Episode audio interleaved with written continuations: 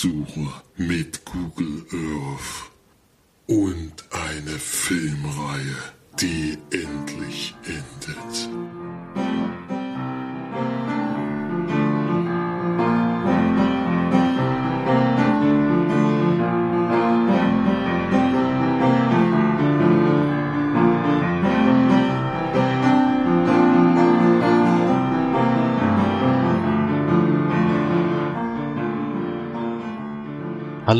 herzlich willkommen zur neuesten Sendung von uns Leinwandperlen. Heute ist mit mir dabei der Florian. Servus. Und ich bin der Felix und die March hatte es ja letzte Woche schon angekündigt. Sie ist dieses Wochenende unterwegs, um die Schul Schuleinführung ihres Patenkindes zu feiern. Deswegen übernehmen wir wieder das Kommando. Florian ist ja auch wieder zurück. Zurück. Zurück, Zurück aus, aus der. Wildnis. Aus der Wildnis. Ja, wir hatten schon gesagt, äh, wo du warst, aber wir sind jetzt nicht noch großartig drauf eingegangen. Du bist ja auch die meiste Zeit oder eigentlich die ganze Zeit campen gewesen dort, ja. Das stimmt, ja. In Schweden ist halt das Schöne, dass man frei campen kann überall. Wo jetzt nicht Privatwege oder sowas dran steht, kann man halt in freien Flächen sein Zelt einfach hinschmeißen und fertig ist es. Dadurch Hm. spart man natürlich ganz schön viel Geld. Ja, das lohnt sich auf jeden Fall. Gesehen hast du dadurch wahrscheinlich äh, allerdings nicht so wahnsinnig viel. Aber das nichts im Kino, ne. werden wir jetzt gleich besprechen. Ja, im Kino noch nichts, aber jetzt bist du wieder zurück, da kann das natürlich alles wieder kommen. Und es laufen ja auch ein paar Filme an. Das ist eine gute Überleitung zu den Filmstarts der Woche. Denn der erste Filmstart hat mich gleich sehr überrascht. Ich weiß auch nicht, wo der läuft. Angeblich in 170 Kinos, denn es gibt eine Wiederaufführung von Das fünfte Element von Luc Besson mit Bruce Willis und Mila Jovovich und Gary Oldman. Knallbuntes mit zahllosen Referenzen gespicktes Science-Fiction-Spektakel, das Luc Besson komisch und comic-gleich inszenierte. Ja. Keine Ahnung, aus welchem Grund das jetzt kommt, es, ob das irgendein Jubiläum ist oder keine Ahnung, oder weil sein anderer Film gerade angelaufen ist, aber das kann ich mir irgendwie nicht vorstellen. Ja. Würde ich mir auf jeden Fall mal im Kino angucken, aber der läuft hier leider nirgendwo. Also hier ist keins von diesen 170 Kinos. Habe ich bisher nur Ja, im Fernsehen gesehen. Ich hab den früher mal gesehen und fand ihn gar nicht so schlecht. Jetzt habe ich ihn nochmal gesehen. das ist eigentlich auch ein großer Quark, aber gut. Ernst nehmen kann man es auf jeden Fall nicht. Ja, das stimmt allerdings. Aber ich glaube, das wollte es auch gar nicht ernst Nee, genommen werden. Als nächstes haben wir eine Stephen King-Verfilmung, die ins Ki äh, Stephen King Buchverfilmung meine ich natürlich. Und zwar handelt es sich um eine Reihe, die sehr, sehr beliebt ist, äh, Der dunkle Turm. Und das ist die erste Verfilmung von Stephen Kings berühmter Buchreihe um einen Revolverhelden, der den dunklen Turm finden muss, um die Menschheit vor dem Untergang zu retten. Mitspielen tut der Idris Elba, der spielt da die Hauptrolle. Matthew McConaughey ist so der Gegenspieler dazu. Und da gab es schon sehr, sehr viel Aufregung davor. Also ich habe da, gibt da viele Fans von dieser Buchreihe, die sich schon nicht gefreut haben, dass Idris Elba eben die Hauptrolle übernommen hat, weil der Charakter hätte eher zu Matthew McConaughey gepasst. Und dass es sehr actionlastig sein soll. Also der Trailer gibt das jedenfalls wieder. Das ist wohl im Buch überhaupt, äh, also nicht so wichtig, dass es eben groß Bum Bum und Krach Krach macht, sondern eher darum, um diesen Weg dahin zu finden. Ja. An ich alle die ganze Buch Buchreihe, ich habe die ganze Buchreihe gelesen, kann ich sagen. Habe aber jetzt nicht mehr die großen Erinnerungen dran. Das sollen wohl die besten Bücher von Stephen King sein, haben sie gesagt, aber das sagt wahrscheinlich jeder von einem anderen Buch bei Stephen King, keine Ahnung. Ich habe es jedenfalls nicht gelesen, ich gehe da völlig ohne ohne Vorahnung rein. Wenn ich reingehe, ich hatte es eigentlich mir schon gedacht, aber der scheint ja schon wieder in 3D zu sein, deswegen weiß ich nicht, ob ich das mir antue, weil vom vom Thema her und sowas interessiert er mich schon und von dem Trailer her. Und vielleicht ist es ganz gut, dass man das Buch nicht kennt, äh, wenn man sich dann eh nur aufregt. Ja. Ich weiß, also ich habe jetzt, ich kann jetzt nicht mehr sagen. Ich kann nicht mehr genau sagen, wie die Antwort ist. Ich glaube, wir sind relativ viel im Zug unterwegs, aber da kann ich jetzt auch völlig vertun und Quatsch erzählen. Ich bin mir wirklich nicht mehr sicher. Bin Hm. jetzt auch nicht ganz sicher, wie viele gab es denn da? Vielleicht habe ich auch nicht alle gelesen. sind, glaube ich, schon ein paar mehr. Ja. Ich glaube, es sind vier oder so, aber keine Ahnung. Da, da bin ich Ja, raus. ich Da, denke, ich da, habe alle gelesen. Da kenne ich mich leider nicht aus. Dann als nächstes Der Wein und der Wind. Drama um drei Geschwister, die das bankrotte Weingut ihres Vaters erben. Retten können sie das Familienunternehmen nur, wenn sie ihre Differenzen beilegen. Und Der Stern von Indien. Historisches Drama, das in opulenten Bildern von der Unabhängigkeit Indiens erzählt. Doch die Freiheit entzweit den jungen Staat, der bald ins Chaos stürzt. Auch wieder nichts, was wahrscheinlich uns interessiert. Dann die Hannas, Liebeskomödie über das lethargische Liebespaar Anne und Hans, die durch die, die Chaosgeschwister Nico und Kim aus ihrem Alltagstrott gerissen werden. Hm. Ja, immer noch nichts, was mich jetzt besonders.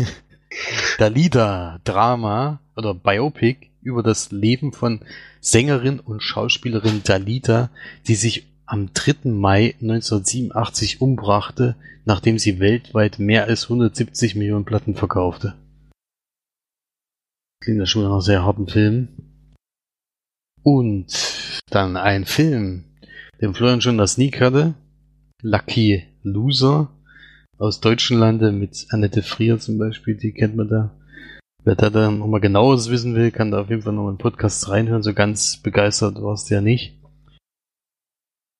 War okay. Aber ich würde es jetzt nicht empfehlen, dafür ins Kino zu gehen. Auf keinen Fall. Das ist ein Fernsehfilm. Wir haben wieder viele, viele Neustarts, sehe ich hier. Sehe ich hier. Äh, unter anderem der dritte Teil nun endlich, für die, die Digimon mögen. Wir hatten das jetzt schon in den letzten drei Monaten, also die kommen echt ruckzuck hier nacheinander.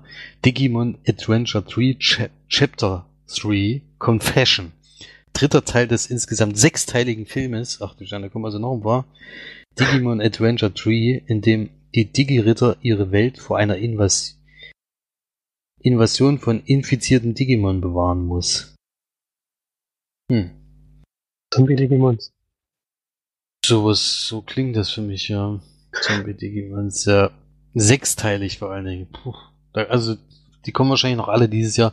Ist wieder der 13.8., also drei Tage später, das heißt wieder der Sonntag. Ich schätze mal, das ist wieder ähnlich wie bei Detektiv Conan oder sowas. Der läuft wieder an dem einen Tag in mehreren Kinos und dann kommt er zeitnah wahrscheinlich schon auf DVD und Blu-ray raus. Als nächstes haben wir Heartbeats, Hip-Hop meets Bollywood in dem spektakulären Tanzfilm über die amerikanische Tänzerin Kelly, die in Indien die Liebe ihres Lebens findet. Wir hatten ja letzte Woche schon so einen Bollywood-Film, da hat der March March schon geoutet, dass sie früher Bollywood-Filme geguckt hat. Und sich jetzt auch noch dafür schämt, gerechterweise.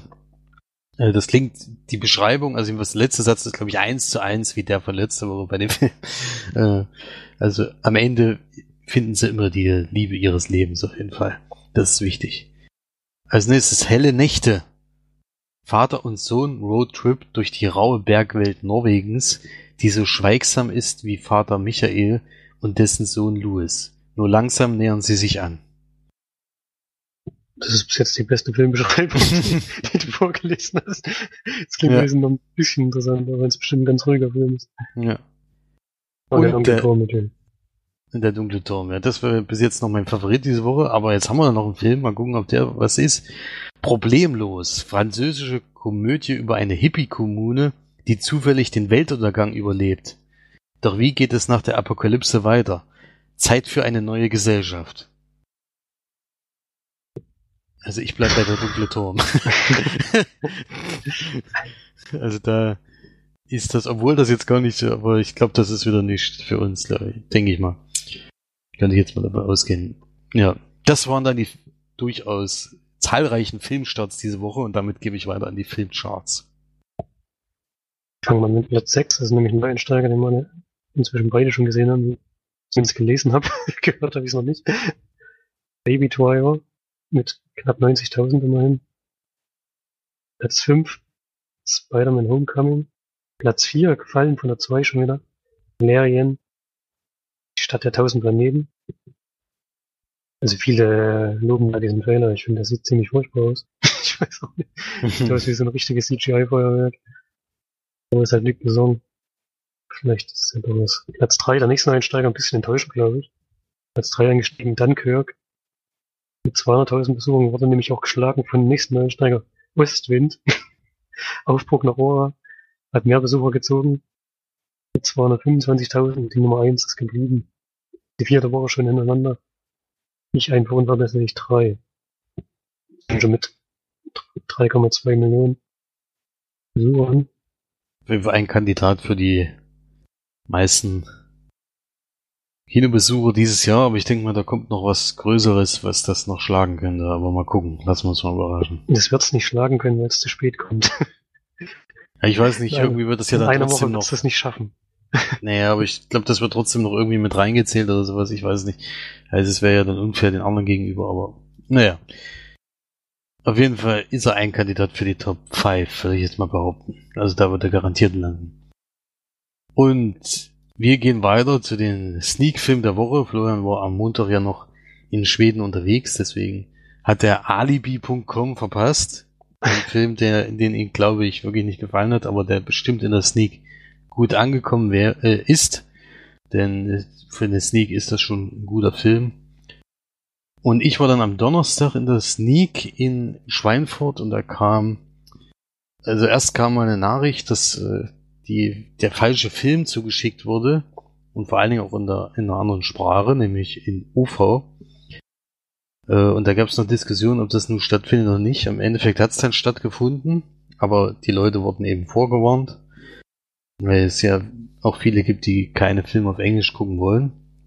Und dann sind wir da hingekommen und ich wusste, dass in Stuttgart am Montag in OV, gerade zufällig auch, ähm, Atomic Blonde gelaufen ist. Und da hatte ich schon die Vermutung, vielleicht haben wir ja Glück und sehen den Film auch, weil ich hatte echt Lust, den zu gucken. Er kam allerdings nicht.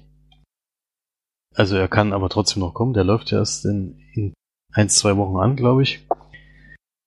Und hatte im Gegensatz dazu The Book of Henry, und das wusste ich in dem Film, den ganzen Film über nicht, dass der so heißt, denn es, der Titel stand wieder mal am Ende da.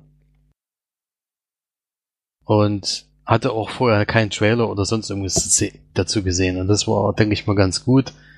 Äh, Komme ich gleich noch drauf zu sprechen, warum. Denn erstmal will ich natürlich sagen, dass es von Colin Trevorrow war, war, wie auch immer der jetzt ausgesprochen wird, ist nämlich mit ja. Aber auf jeden Fall ist das der, der Jurassic World als letztes gemacht hat, ein Film, der mir jetzt wirklich nicht so besonders gut gefallen hat. Und allerdings sind wieder zwei Schauspieler zusammen, die ich vor kurzem auch schon zusammen in einem Film gesehen habe, nämlich Shut In. Da waren es nämlich Naomi Watts und Jacob Tremblay, die in einem Horrorfilm gespielt haben. Da sind wir hier aber nicht dabei. Das ist was ganz was anderes. Ich habe erst gedacht, es geht wieder in die Richtung, weil es eben die beiden sind, aber es geht in eine ganz, ganz andere Richtung. Es beginnt erstmal mit so einer Art Zeichnung von irgendwelchen Erfindungen, die jemand gemacht hat. Also es sieht erstmal so aus, als würde man einen Kinderfilm bekommen. Äh, und es geht doch im Endeffekt um einen zwölfjährigen Jungen die meiste Zeit. Naomi Watts spielt aber die Mutter, die Susan Carpenter, und die hat eben zwei Söhne, die sie allein aufzieht, den Henry und den achtjährigen Peter. Und sie arbeitet als Kellnerin in der Diner und kriegt es halt nicht mehr so richtig gebacken, die, die Rechnung bezahl zu bezahlen. Die haben halt auch ein eigenes Haus. Und das macht ihrem Sohn schwer zu schaffen. Also den Zwölfjährigen jetzt. Und der erfindet halt immer ein paar Sachen, hat sich ein Baumhaus gebaut, wo er eben so sein, so sein Labor drin hat oder wie man es auch immer nennt. So. Und er findet ein paar Sachen und er ist halt schon ziemlich erwachsen für seine zwölf Jahre weil eben der Vater, also ich weiß nicht, ob es genannt wird, aber er ist auf jeden Fall nicht da. Und er versucht halt so diesen Vater zu ersetzen und unterstützt da die, die Mutter auch. Er ist nämlich hochbegabt, das kommt auch noch dazu. Also er ist schon viel, viel weiter als seine ganzen Schüler in seiner Klasse. Das kriegt man auch öfters zu, zu merken in diesem Film. Und es gibt dann allerdings ein paar Sachen, die dann passieren. Also es geht dann eine völlig andere Richtung, wie ich gedacht hätte, weil ich da dachte, es geht immer darum, dass die eben über die Runden kommen, dass er vielleicht irgendwann eine Erfindung macht, die wichtig ist. Also die Richtung geht schon mal nicht, das kann ich schon mal sagen. In welche Richtung es dann geht, möchte ich gar nicht sagen. Ich will nur sagen, dass es in der Nachbarschaft eben eine junge Dame gibt, in die er sich verguckt hat. Und die lebt bei ihrem Stiefvater. Der Vater ist wohl äh, weggegangen oder eben auch verstorben und ihre Mutter eben vor, vor einer gewissen Zeit auch verstorben. Und deswegen lebt sie jetzt bei dem Stiefvater und die haben ein sehr, sehr schwieriges Verhältnis. Und das merkt er halt und sie redet aber nicht drüber und lässt ihn überhaupt nicht äh, an ihrem Leben teilnehmen, sondern versucht das immer aus, äh, also sie sind, haben zwar so eine Art Freundschaft, aber sie redet eben über das Thema überhaupt nicht. Und da versucht er so ein bisschen ranzukommen und da entwickelt sich dann auch noch was. Und dann gibt's aber noch eine ganz andere Geschichte, die ich jetzt nicht erwartet hätte, deswegen werde ich darauf nicht eingehen. Und es passieren sehr, sehr viele Sachen im Film. Es gibt viele Wendungen, die ich nicht erwartet hätte.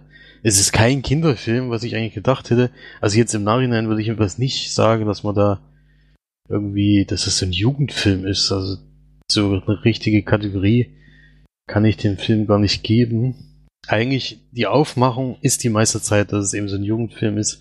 Aber es ist schon, es werden sehr, sehr schwierige Themen angesprochen. Äh, vielleicht kann man da auch mal mit einem Jugendlichen eben reingehen, um ja, um eben zu zeigen, dass es eben sowas auch in der Welt gibt, aber naja, es sind also ich wäre verstört als Kind wahrscheinlich rausgegangen. Also es gab viele Szenen, wo man schon schlucken musste oder wo man Kloß in Hals hatte. Das sind schon. Ist schon ein hartes Thema auf jeden Fall. Aber in OV in dem Fall, ich mit meinem überragenden Englisch, keine englischen Untertitel, erst recht keine deutschen.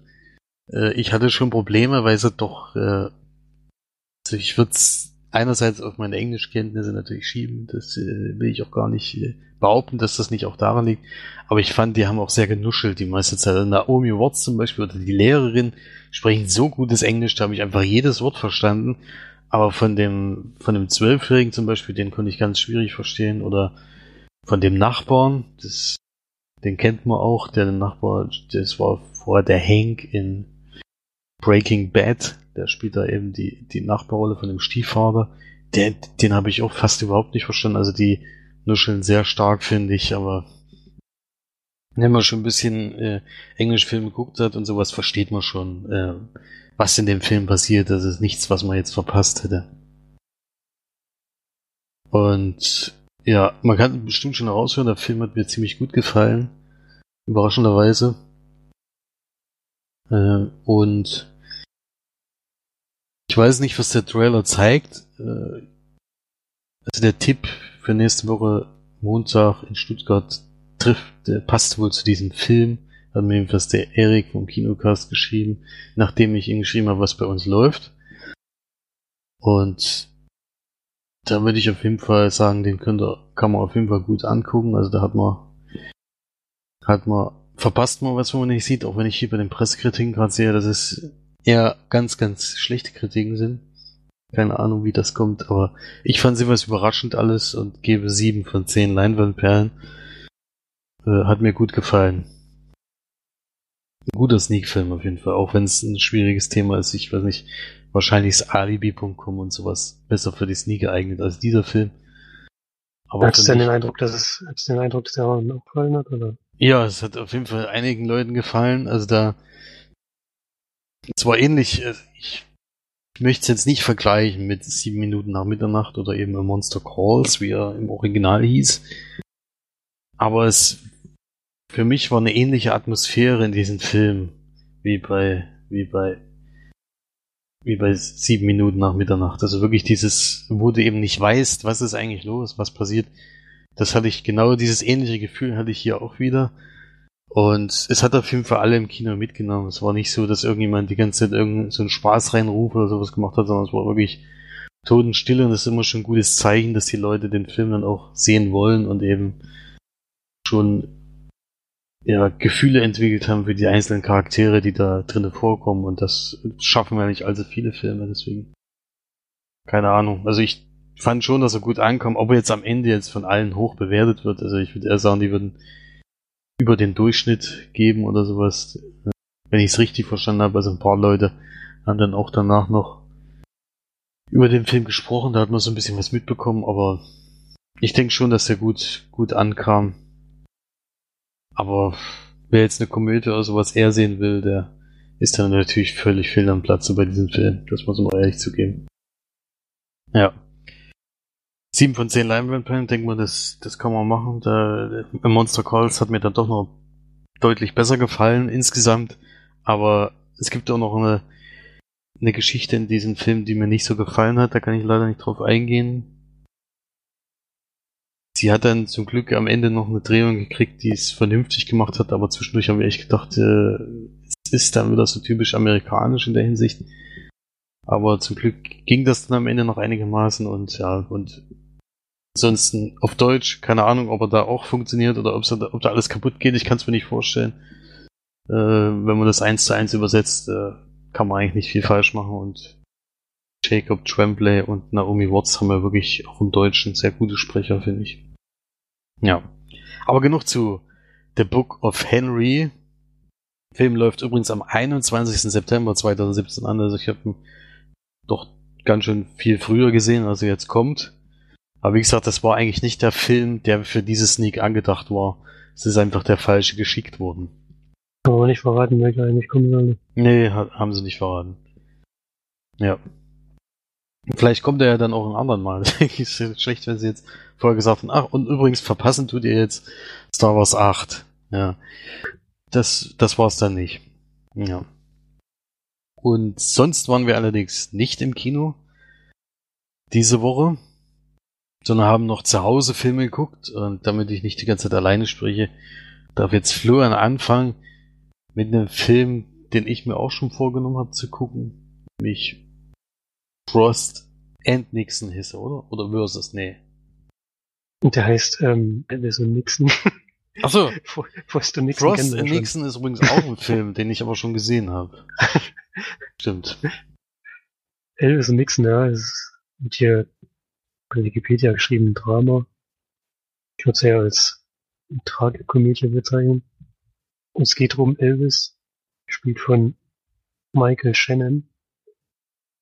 Ähm, ja, am Anfang des Films sieht man ihn so in so einer Szene in seinem Wohnzimmer oder in einem Hotel, wo das Fernsehen, wo er Fernsehen kollapst.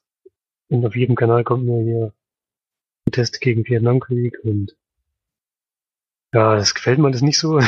das eine Knarre, zerschießt den Fernseher. Fand ich schon mal eine ziemlich komische Szene und dann holt er sich so seinen persönlichen Berater, der allerdings gerade den Job gewechselt hat, den holt er sich dann so während des Films sozusagen so ein bisschen wieder zurück zu sich, weil er ihn gerne wieder haben möchte und ihn braucht bei der Aktion, die er vorhat. Und sagt ihm, er möchte gerne das Weiße Haus zum Nixon, zum Präsidenten, um sich als verdeckter Ermittler oder so aufstellen zu lassen. möchte auch eine Marke vom FBI, um dann gegen so, ja, er sagt immer so, die Gesellschaft ist total verkommen und die ganzen Jugendlichen nehmen nur noch Drogen und Alkohol und diese ganze freie Liebe und das alles gefällt mir nicht so. Er möchte da gerne undercover dagegen vorgehen. Klingt doch eher nach einer Komödie irgendwie. Ja, es ist komischerweise, naja, ist schwer zu beschreiben. Es ist alles ein bisschen äh, surreal. Also. es ist angeblich so ähnlich passiert, aber man kann es sich nicht so richtig vorstellen, weil es so abstrus ist.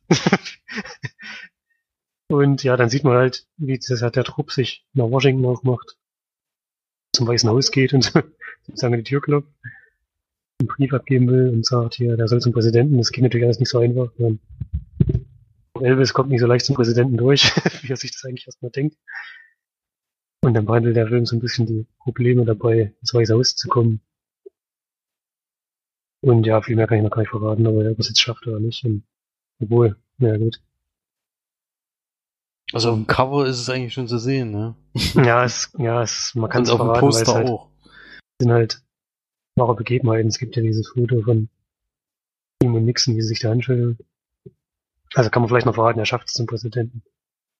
Was da passiert, kann man auch noch sagen, der Präsident wird gespielt von Kevin Spacey, also wirklich zwei sehr, sehr gute Schauspieler, die das machen. Kevin Spacey sieht echt total komisch aus, weil halt Nixon anscheinend so ein bisschen er läuft immer so ein bisschen gebückt und so und man kennt ja auch seine markante große Nase und haben so natürlich Kevin Spacey auch so ein bisschen dann nachgemacht. schon sehr seltsam aus. also eine komische Rolle. Also. Ja, mehr geht's in dem Film auch nicht. Das ist die ganze Thematik. Geht auch nur 85 Minuten, das passt auch von der Länge her, denn es passiert ja auch nichts. es, passiert wirklich nichts. Es gibt ständig Diskussionen. Da geht er nochmal, Elvis geht nochmal woanders hin, wo er sich denkt, wenn ich jetzt, wenn es mit dem Waisenhaus nicht klappt, ich meine Marke woanders her, läuft auch nicht alles so, wie er sich das vorgestellt hat. ist alles nicht so einfach wie geplant und dauert alles auch viel länger, als man eigentlich gedacht hätte. Und natürlich geht es auch darum, dass halt ständig auf der Straße erkannt wird und wir sprechen ihn an und natürlich durch seine Bekanntheit stehen ihm auch Türen offen, die, die anderen Leuten völlig verschlossen werden und im Weißen Haus wird auch ständig diskutiert als Vor- und Nach Nachteile halt, ihn reinzulassen und sozusagen so ein bisschen so äh, da draußen noch ein Event zu machen, ein bisschen Wählerstimmen zu generieren, der halt sehr bekannt ist. Auch in einem Lager, was halt Nixon nicht so zugetan ist. Ja. Viel mehr kann man zumindest gar nicht sagen. Wie gesagt, ein sehr seltsamer Film. Ich finde den ist halt schwierig, den zu bewerten. ich habe hab so einen Film eigentlich in der Form noch nicht gesehen. Was eigentlich theoretisch positiv ist, aber er ist halt er gibt halt nicht viel her. Er hat jetzt von seiner Geschichte her nichts, was noch nicht mal 85 Minuten tragen würde. Passiert halt größtenteils nichts. Also, dass irgendwelche skurrilen Situationen hervorgehoben werden, die aber wirklich nur teilweise lustig sind. Zwischendurch versuchen sie mal ein bisschen Dramatik reinzubringen. Das ist halt, sagt halt zwischendurch mal zum Beispiel, dass er sich nicht mehr als Person sieht, sondern nur, als, nur noch als Objekt der Öffentlichkeit dass ihm das missfällt, aber den ganzen Film über, wo er eigentlich privat unterwegs ist, um, zeigt er sich halt auch als Objekt. Legt es nie ab, sondern nimmt halt immer rum wie so eine Schaufensterfigur oder so, was ich was nennen soll. Mit auf Ketten und Ringen und was weiß ich nicht alles für Zeug ist. Was natürlich schon so entlarvt ist, das was er ist. Also er geht nicht wirklich gegen sein Image vor, oder so. Das ist noch ein bisschen inkonsequent fand. Und ob er es jetzt zum geheimen Ermittler schafft oder nicht, das verrechnet er noch nicht. Spielt aber mit, zum Beispiel Johnny Knoxville in einer kleinen Rolle, dann Colin Hanks, den mag ich gerne, das ist der Sohn von Tom Hanks. Den habe ich jetzt schon ein paar Mal gesehen. Der hat ja allerdings keine, keine gute Rolle, der geht so ein bisschen unter. Ja, ich würde schon empfehlen, sich den Film anzusehen. Es ist halt muss ich darauf einstellen, dass da jetzt nicht viel passiert, aber ich denke, so in der Art hat man es noch nicht gesehen, was da gezeigt wird. Regiert für Lisa Johnson. Hat vorher noch nicht viel gemacht, ich kenne auch nichts davon. Kann ich nicht, nicht einschätzen. In ihrer Arbeit. Fand schon sehr, sehr, also einige Szenen sind wirklich sehr, sehr merkwürdig. Komisch aufgebaut und er verhält sich auch manchmal sehr, sehr seltsam. Ja, so richtig und Freu kriegt man kriegt's erst, wenn er dann wirklich im weißen Haus ist. Das ist schon ein bisschen plätschert so dahin. Deswegen gebe ich eine mittelmäßige Bewertung. 5 von 10 Leinwandperlen. Und trotzdem eine kleine Sehempfehlung. Weil es halt schon ein Film ist, der ein bisschen Eigenständigkeit hat. Was ich immer erstmal als positiv herausheben würde. Mhm. Also werde ich mir auch noch angucken. Gibt es inzwischen bei Amazon Prime in der Flatrate. Kann man da gucken, wenn man das hat. Da werde ich mir den auf jeden Fall mal reinziehen, weil ich schon die zwei beiden Schauspieler sehr, sehr mag. Ja, kann man auch noch sagen, wir hatten auf Blu-ray geguckt. Extras sind Interviews mit allen Schauspielern und dem und der Regisseur weiß ich jetzt gar nicht. Ja, das ist jetzt Quatsch, ich glaube nur die Schauspieler. Die Schauspieler waren interviewt. Ja, es ist, ich glaube, vielleicht fünf Minuten pro Schauspieler, also insgesamt maximal 25 Minuten, eine Stunde. Das ist dann in dem Fall leider auch nicht. Also bei dem Thema ist es wirklich schade, denn hätte man ja noch ein bisschen auf die eigentliche Geschichte auch eingehen können. Und wenn ja die Hintergründe auch nicht so hundertprozentig klar sind, glaube ich. Ich habe nur gelesen, dieses Foto ist das, was im Nationalmuseum, glaube ich, nee, im Nationalarchiv am meisten ähm, wie sagt man es denn? Also was die meisten sehen wollten sozusagen. Was am meisten angefordert wurde. Mhm. Wer sehen will, ist bei Wikipedia alles drin. man, muss nicht ins, man muss nicht ins Nationalarchiv. Das ist schon mal gut. Das ist schon mal gut. Aber ja, wie gesagt, bei diesen, das habe ich auch schon häufig bemängelt. Wird heute auch wieder bemängelt bei einem Film. Filme, die auf wahren Begebenheiten berufen, beruhen, berufen ist schon gut, beruhen, äh, müssen meines Erachtens mehr, mehr Info und Material drauf haben. Ich weiß ja nicht, damit sich so ein Blu-ray-Kauf eben lohnt. Also da will man eigentlich viel mehr wissen als bei sonst den normalen Filmen. Da kann ich schon nachvollziehen, dass da eben Making-of drauf ist und ein paar Interviews. Aber dann bei Filmen, die eben so wahre Geschichten im Hintergrund haben, da möchte ich schon danach aufgeklärt werden, wie das nur wirklich war. Auch wenn das Ja. auch nur sehr lose darauf beruht. Das ist, Im Interview haben sie halt gesagt, dass, dass sie sehr, sehr nah am, an dem, was überliefert ist, halt sozusagen dran sind. Das würde mich schon sehr wundern. also, auch wenn die beiden dann gemeinsam so ein bisschen blauer oder so und so. Ich weiß nicht genau, ob es jetzt wirklich so wäre. Die verhalten sich schon teilweise beide sehr skurril. ja. Aber zu Ja. ganzen sagen, ergebe ich mit dieser Bitte wirklich ins Weiße Haus mitnehmen. Entdeckter Ermittler zu werden, was schon skurril genug ist. Ist auf jeden Fall schon mal witzig, also das hat es auf jeden Fall noch nicht gegeben. Ja, und dann kommen wir erstmal zu einem Film, der auf jeden Fall nicht auf einer wahren Begebenheit beruht. Äh, die erste Ü-Blu-ray diese Woche war nämlich Resident Evil The Final Chapter. Der letzte Nicht auf Teil. wahren Begebenheiten. Also bis jetzt noch nicht. Wenn die Apokalypse ausbricht, kann das schon sein, dass das irgendwann mal auf wahren Kommt Begebenheiten da irgendwann mal das finale Chapter dann. Finale Chapter, genau. Es muss ja irgendwas geben, um das Ganze zu beenden.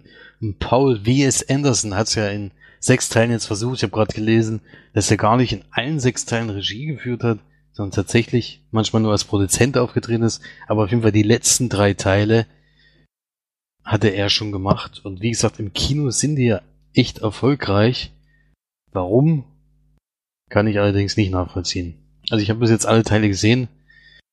Da kann man jetzt auch wieder die Frage, warum stellen, aber vor allen Dingen dran, dass ich diese, dieses Spiel einfach sehr mag und schon wissen will, wie das da behandelt wird. Und es ist ja in letzter Zeit einfach nur eine Katastrophe gewesen. Nach dem ersten Teil, der mir wirklich, äh, wirklich ganz gut gefallen hat, auch wenn der jetzt im Nachhinein deutliche Fehler zu einem Spiel aufweist. Man muss sich auch nicht eins zu eins an ein Spiel hal- halten, aber wenigstens versuchen, ein paar Sachen aus dem Spiel noch zu zeigen und nicht nur Blödsinn zu machen, wie in den letzten zwei Teilen.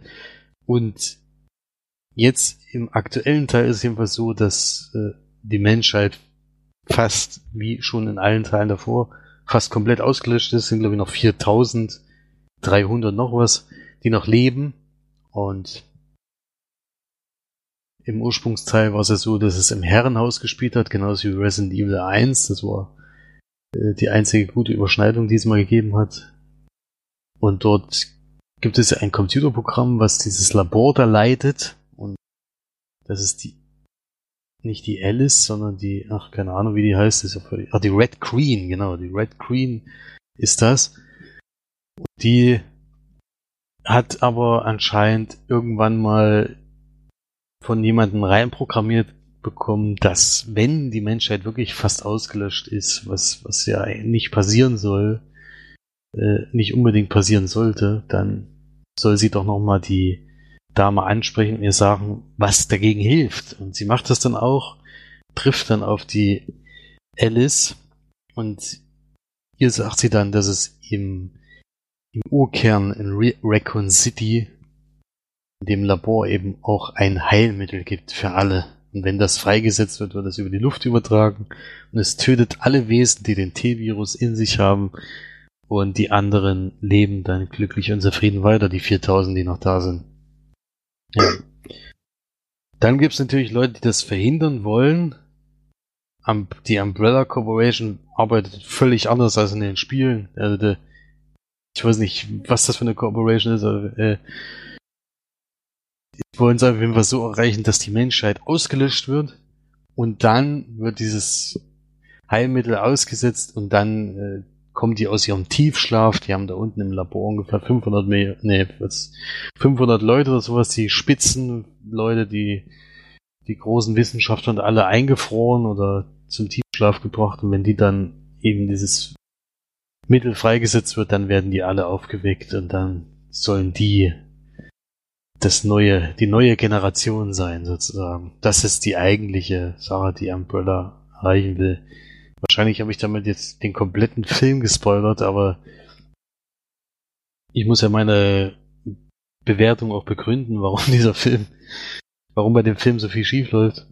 Äh, auf jeden Fall geht sie dann irgendwann auf den Weg natürlich nach Raccoon City und versucht dieses Heilmittel zu finden, um wenigstens noch die Bevölkerung zu retten, die noch da ist. Trifft da natürlich auch noch ein paar Leute, die man auch den vorherigen Teilen kennt. Und ja, da gibt es ja natürlich noch eine Megaschlacht zwischen diesen, die das erreichen wollen und die eben das nicht erreichen wollen. Und ach, naja. Also bekämpfen sich wieder Menschen gegeneinander. Also bekämpfen sich Menschen, gegeneinander. Jetzt, zwischenzeitlich gibt es auch mal Zombies, äh, die auch anders sind als im Spiel. Ich meine, ich versuche ja schon gar keine äh, Überschneidung mehr zu finden, weil ich habe ja in den anderen Teilen davor schon gesehen, dass es nichts wird. Und am Ende gibt es natürlich irgendwas, was dann passieren muss. Ob sie das schafft oder nicht, das kann man sich dann angucken, wenn man es will. Man sollte es allerdings nicht angucken. Also das muss man ganz klar sagen. Die 106 Minuten sind einfach nur ganz, ganz großer Quatsch. Äh, ich weiß nicht, ich fand die vorherigen Teile ja auch schon, schon richtig, richtig schlecht. Die waren einfach auch schlecht gemachte Actionfilme, in 3D und alles. Und Jetzt sind aber trotzdem um alle ins Kino gerannt, haben das geguckt. Ich habe schon nicht verstanden. Bei dem Teil ist es aber anscheinend die Besucherzahlen wirklich sehr, sehr weit runtergegangen. Zu Recht muss man sagen, denn die Action ist nicht gut. Die CGI-Effekte sind nicht gut. Und macht einfach keinen Spaß, diesen Film zu gucken. Und es passiert auch einfach relativ wenig. Wenn man jetzt den Film so zusammenfasst, ist es wirklich die Ansage, was er machen soll. Dann geht's nach American City, dann kommen welche, die sie ärgern wollen und dann geht sie in dieses Labor. Das sind so die drei Punkte. Mehr passiert in dem Film eigentlich nicht. Das passiert in den 106 Minuten. Das ist halt auch relativ wenig. Und ja, ich bin froh, dass bei dem Teil The Final Chapter dran steht, dass das Kapitel endlich beendet ist, weil es war von Teil 2 bis Teil 6 ein einziges Desaster. Für alle, die das Spiel mögen, ist einfach nur eine Beleidigung, diese Filme zu gucken. Bei den Spielen kann man sich auch drüber streiten, dass welche auch in die Action-Richtung dann gegangen sind. Das kam auch nicht gut an, das kam auch bei mir nicht gut an. Aber jetzt mit dem letzten Teil hat man eben gesehen, und es war ziemlich zeitgleich, wo das Spiel und der Film rausgekommen ist, dass die, die Leute, die es machen wollen, doch wieder zu den Ursprüngen zurück wollen. Und sie hätten sich ja wenigstens versuchen können, irgendwie mit dem ersten Teil nochmal was zu machen. Es geht ja immerhin nach Raccoon City zurück. Hätte man wenigstens da noch Anspielungen machen können, aber leider wollten sie dann doch wieder ein Actionfeuerwerk ohne Sinn und Verstand und das ist dann auch geworden. Also bitte Paul W. S. Anderson, mach nie wieder einen Resident Evil Film und lass uns damit in Ruhe, dann soll lieber jemand anderes hin, der Ahnung hat und der wirklich Lust hat äh, auf Resident Evil. Der soll das lieber machen, als so ein Blödsinn da jedes Mal. Ja, insgesamt sind das unglaublich ein von zehn Leinwandperlen. Und den kriegt er auch nur, weil er nicht so schlecht war wie der Legend of Hercules. äh, ja, es gibt es gibt dann doch eins, wie gesagt, das Raccoon City ist, äh, was ich jetzt aber am Ende nicht verraten will, was eben noch passiert. Es gibt noch eins, zwei Überschneidungen zum ersten Film, der mir als einziger, wie gesagt, gefallen hat. Und deswegen gibt es da einen Punkt. Ansonsten, boah, weiß ich nicht. Sollte man das lieber lassen, das zu gucken. Das wäre besser. Ja. Das zu diesem Film, aber du wirst ja lange Zeit auf Reisen in Schweden, hast viele Orte besucht, aber es gab auch ein Tablet, was mitgereist ist, was Filme gespeichert hat. Und welchen Film hast du denn da noch gesehen? Wir haben mehrere Filme gesehen, zumindest teilweise nur angefangen, weil es nicht so gut war, wie wir gehofft hatten. Bei einem Film, bei Film wusste ja schon, der Talentierte mussten rücknehmen angefangen zu gucken, den habe ich schon mal gesehen. Und habe schon allen anderen Beteiligten gesagt, dass er ziemlich langweilig ist, aber mir glaubt ja keiner. haben wir nur bis zur Hälfte geschafft ungefähr. Aber ein Film, den wir dann geguckt haben, ist Layer Cake in 2004. Der erste Film von Matthew Vaughn, der inzwischen noch weitere ziemlich coole Filme gemacht hat, Kick-Ass zum Beispiel, oder Kingsman. Und in dem Film sind wir im Drogenmilieu. Die Hauptrolle spielt Daniel Craig. Das sind alles britische Schauspieler. Tom Hardy ist zum Beispiel noch in der Nebenrolle zu sehen.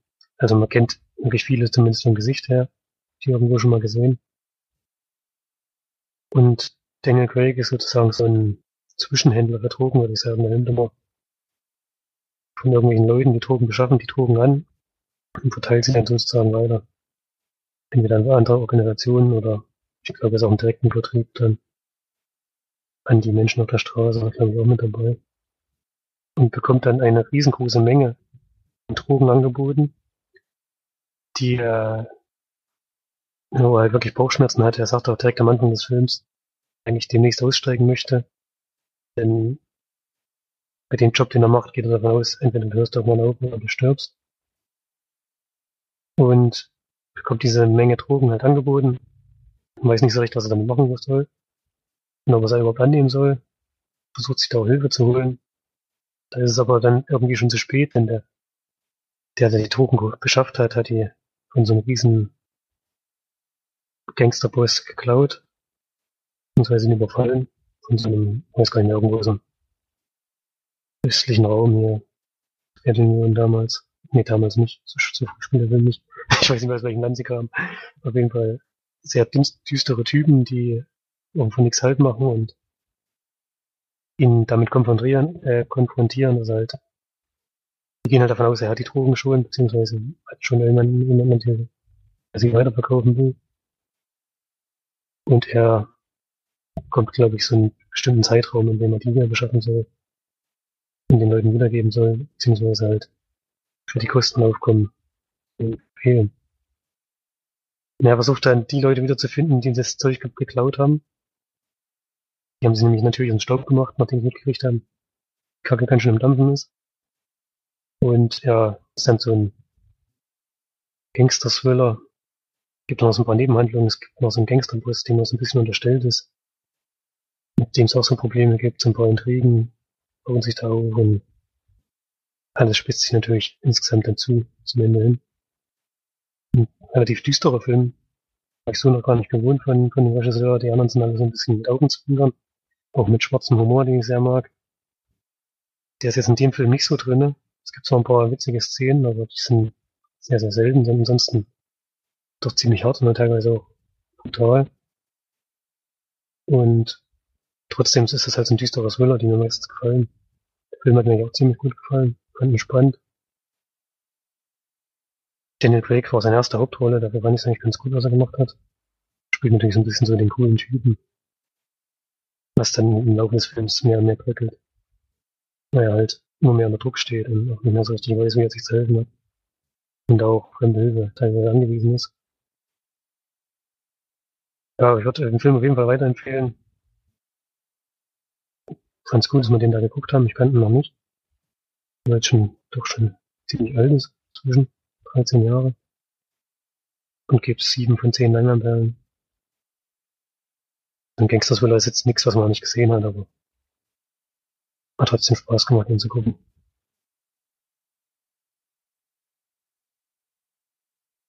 Hast du ihn schon gesehen?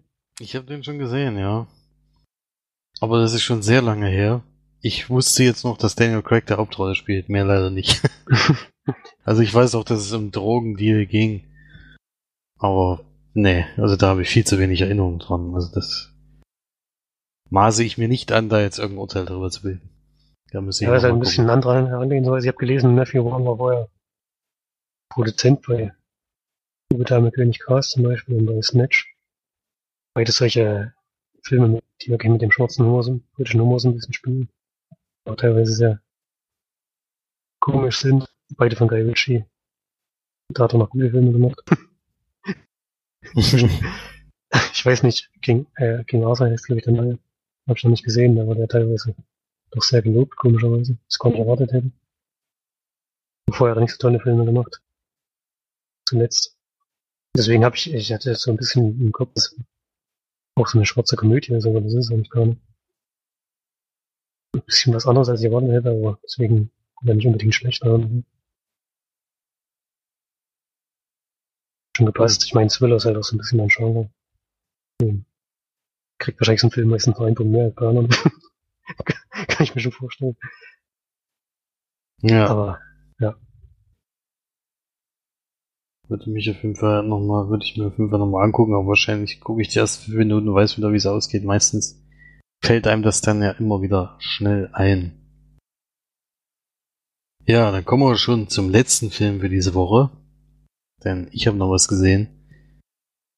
Was allerdings vor sehr kurzer Zeit erst von Florian besprochen wurde, deswegen kann ich mich da kurz fassen, was bei der Filmbeschreibung. Es geht nämlich um Lion, der lange Weg nach Hause von Garth, Garth Davis. Und geht um einen jungen, um einen Jungen, fünf Jahre alt, glaube ich, der in den Zug steigt, 1600 Kilometer aus Versehen fährt und dann nicht mehr nach Hause findet, weil den Namen seines Ortes nicht richtig aussprechen kann.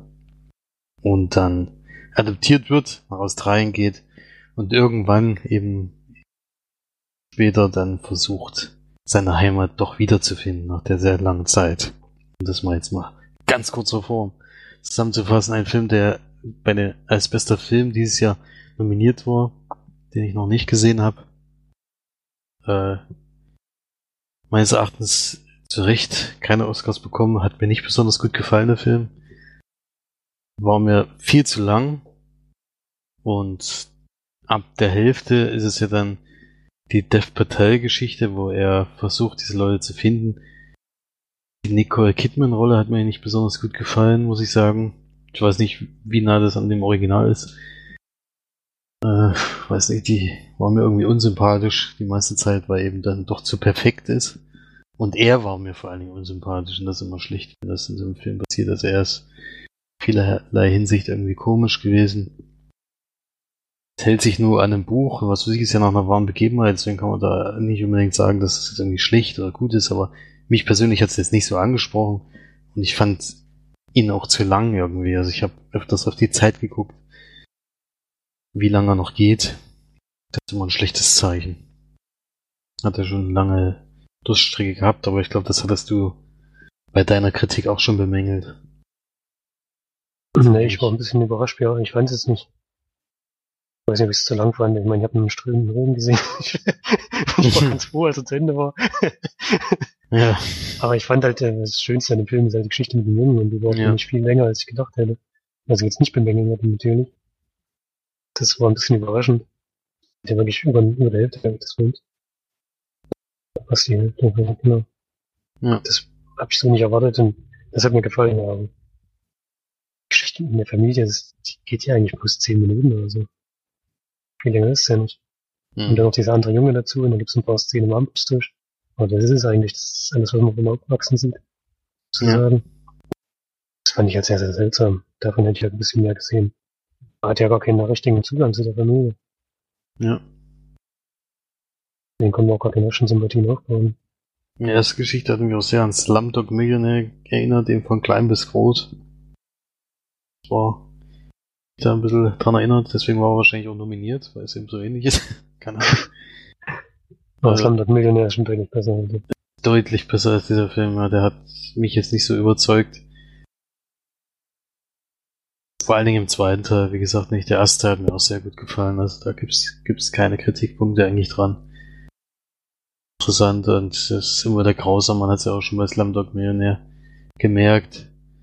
Hier kriegt man es eben auch noch an einer wahren Begebenheit. Da sieht man dann leider, dass es wirklich so ist und nicht nur ausgedacht. Das sind so schon sehr schlimme Dinge, die dort mit kleinen Kindern passieren, die eben irgendwo verloren gehen. Kein gutes Leben vor sich, wenn man Pech hat. Ja.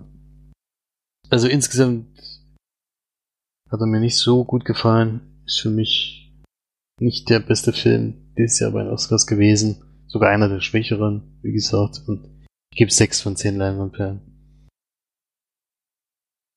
Und da habe ich ja vorhin schon anklingen lassen, dass es auch Probleme bei den Extras gab. Also es kommt der junge Mann zu Wort, der das Buch geschrieben hat und also dem das auch passiert ist natürlich, aber er hat glaube ich auch ein Buch dazu geschrieben.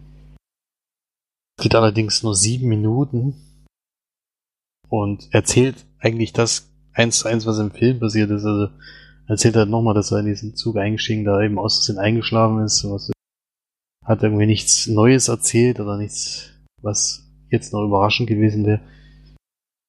Äh, und dann kommen eben so Featurettes, wo kurz die Arbeit des Regisseurs reingegangen wird, der natürlich von allen Schauspielern wieder bei den Schauspielern genau dasselbe. Das ist ja inzwischen gang und gäbe und geht mir eigentlich nur noch auf die Nerven, dieses gegenseitige Gehype da, ohne das ist eigentlich das Beste war, was jemals passiert ist. Aber das, daran hat man sich irgendwie schon gewöhnt. Inzwischen langweilen die Extras ja leider auch schon. Was immer ein bisschen schade ist, weil das ja noch für mich so eine Besonderheit am Blu-rays ist, wenn sich das Dauer wiederholt.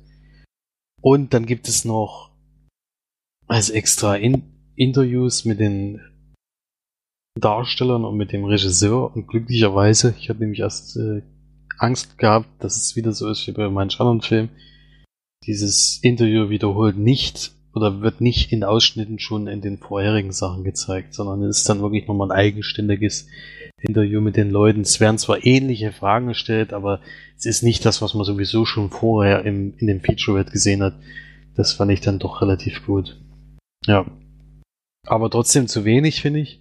Wie gesagt, ich wäre wär schön gewesen, wenn er ein bisschen mehr aufs Thema eingegangen wäre äh, wie das alles genau passiert oder was, was alles noch zusätzlich passiert ist, was alles man rausschmeißen musste aus dem Film, weil er eben dann doch zu lang geht an, ab irgendeinem Punkt. Und ja, den, den Menschen an sich hat man halt sehr wenig kennengelernt, dem das da eben passiert ist. Der kam eben, das sind glaube ich sieben Minuten, wo er so ein bisschen was erzählt. Ja, fand ich ein bisschen wenig. Aber naja, das zieht sich ja leider in letzter Zeit durch dass die extra sonst nicht mehr so wahnsinnig überzeugen. Äh, es müssen jetzt nicht fünf Stunden sein oder sowas und eine Kamera, die die ganze Zeit nebenbei herläuft und alles zeigt oder was weiß ich. Das muss es nicht sein, aber man könnte sich ruhig wieder angewöhnen, ein paar, paar schönere oder ein paar interessantere Sachen zu bringen, als eben dann doch immer das Gleiche. Aber es ist ein leidiges Thema, das haben wir jetzt schon jeden Podcast irgendwie in letzter Zeit gehabt. Das können wir mal weglassen jetzt. Wir würden auch gerne extras loben, aber. Extras loben, Zeit. ja, das kann man ja. Kann man leider nur bei manchen Filmen. Ich habe zum Beispiel diese Woche oder jetzt gerade gestern zum Beispiel habe ich Harry Potter und der Feuerwehrkelch gesehen, also der vierte Teil. Ich habe mir das ja in so einer großen Box schenken lassen, der Ult wo alle Filme in der Ultimate Edition drin sind. Und da kann man nichts gegen die extra sagen. Ja, gut, das ist natürlich so eine Box, wo das auch extra dann gemacht wird. Ja, das ist natürlich extra so gemacht, aber ich fand ja damals schon bei diesen normalen, ich hatte vorher diese normalen Editionen und selbst da ist eine Bonus-Disc dabei, wo nur Extras drauf sind. Und hier sind halt die Extras plus noch zusätzliche Sachen drauf. Also das sind wirklich alle Extras, die es dann gibt. Also selbst wenn man die normale Edit äh, Blu-ray-Disc kauft, hat man bei Harry Potter immer sehr, sehr viele Extras gehabt. Also über, weit über eine Stunde. Deswegen, äh, da bei diesen großen Filmen machen sie es meistens ja noch. Aber bei den kleinen Filmen, wo es einen noch ein bisschen mehr interessiert oder eben bei sowas wie hier bei einer wahren Begebenheit, machen sie es leider nicht. Das finde ich halt immer ein bisschen schade. Ja. Aber das nur mal als Beispiel für sehr gute Extras. Ja, und dann gehen wir rüber zu den Bewertungen. Und da haben wir, oder Bewertungen ist falsch, Kommentare natürlich. Bewertungen können wir auch noch geben für, keine Ahnung, für die Kommentare, die wir gekriegt haben. Äh, die Steff hat nämlich, Steff war unterwegs, deswegen aber letzte Woche keine Kommentare gekriegt. Und hat aber diese Woche, diese Woche gleich mal drei geschickt. Das ist natürlich auch nicht schlecht. Äh, und ja, vielleicht kannst du was dazu sagen, oder ist das sogar Filme, die ich gesehen habe und du nicht? Manchester, Manchester beide siehst zumindest dabei. Ja, den haben wir beide gesehen. Ups, ich wollte nochmal auf die Szene eingehen, die wir beschrieben haben, also seine Ex-Frau trifft. Und sie ist halt da der Meinung, Ja, man kann es vielleicht so zusammenfassen, Männer sind scheiße. ähm, ich, will, ich will die Szene gar nicht im Einzelnen beschreiben, denn viele haben den Film vielleicht noch nicht gesehen.